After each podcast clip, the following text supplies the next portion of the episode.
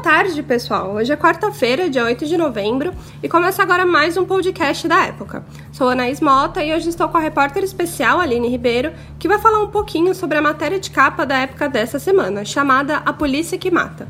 Tudo bem, Aline? Tudo bem, Anaís. Na sua matéria, Aline, você comenta que já fazia mais de 10 anos que a polícia de São Paulo não matava tanto quanto está matando hoje, né? Até setembro, por exemplo, os policiais militares e civis, tanto em serviço como de folga, assassinaram 687 pessoas. Qual que é o perfil desse policial matador?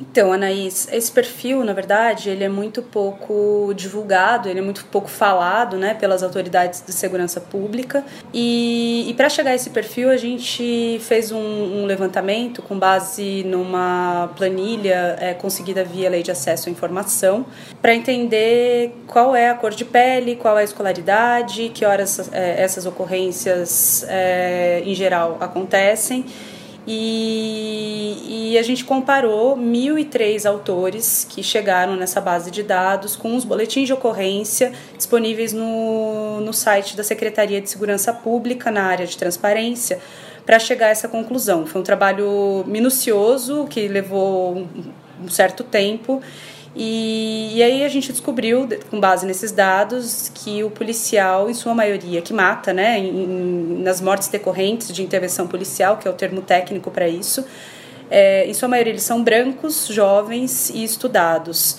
É, eles, em média, 50% quase deles têm entre 31 e 40 anos de idade, são, em sua total maioria, do sexo masculino, brancos, é, eles têm o segundo grau completo ou superior e são, em sua maioria, também policial, policiais militares, que é quem atua na linha de frente né, da, do policiamento. Uhum. Uma coisa que chamou a atenção foi o horário da ocorrência. É, esses policiais agem, em geral, depois do anoitecer, é, à noite ou de madrugada. Foi isso que, que mostrou esse levantamento.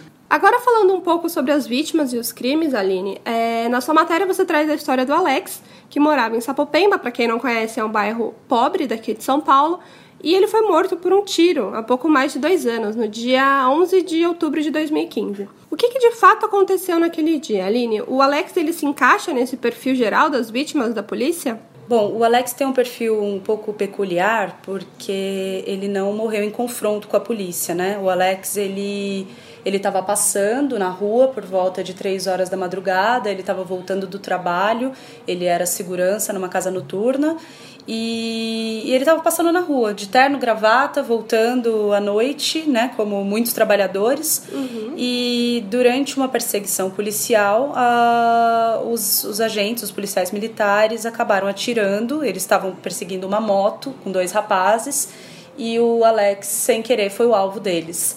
Bom, então Alex foi assassinado, é, mas o que aconteceu foi que a polícia militar, naquela época, é, fez um boletim, um registro de boletim de ocorrência, dizendo que ele tinha sido atropelado.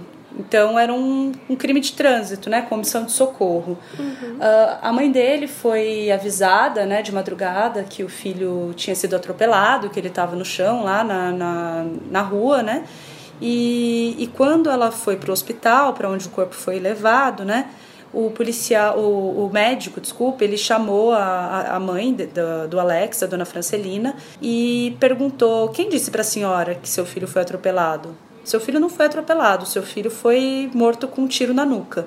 Aí começou a peregrinação dessa mãe é, para provar que o filho dela não tinha só sido assassinado, que os policiais forjaram a morte dele é, para se inocentar da, da culpa. Uhum. E assim como muitas coisas aqui no Brasil, né, Aline, esses casos raramente são julgados da forma que devem ser julgados, né?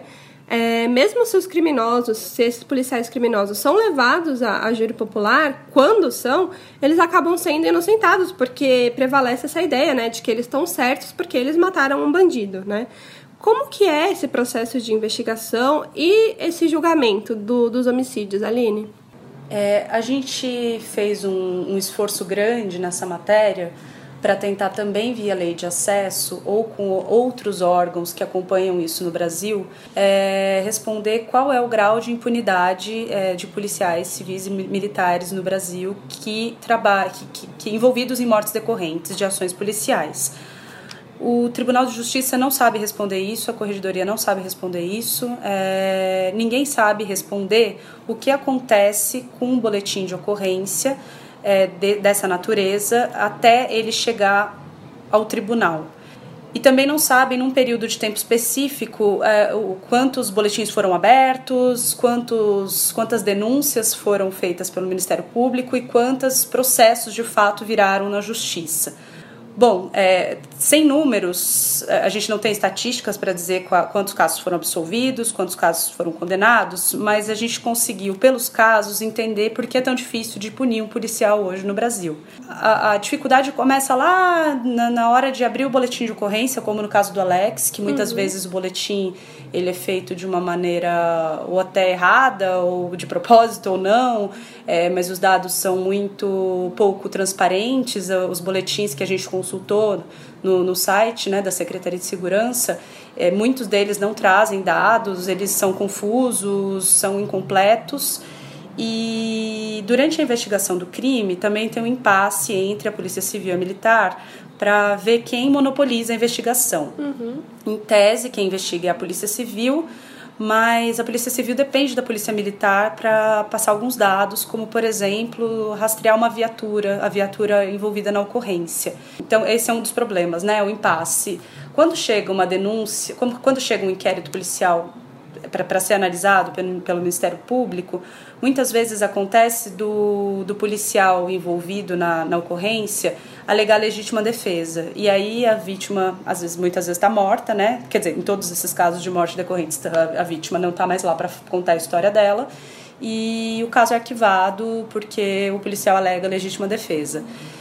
E depois de percorrer todo esse caminho, longo caminho, quando um caso de fato chega à justiça, quem julga esses policiais é, é, o júri popular, que é composto por cidadãos comuns, é, maiores de 18 anos e com, com todo o pré-julgamento que, que pode ter a respeito de, do, né, do, do que aquela vítima estava fazendo naquela hora. E o que os promotores relatam muitas vezes é que a noção do bandido, bandido bom, bandido morto é a que prevalece no júri.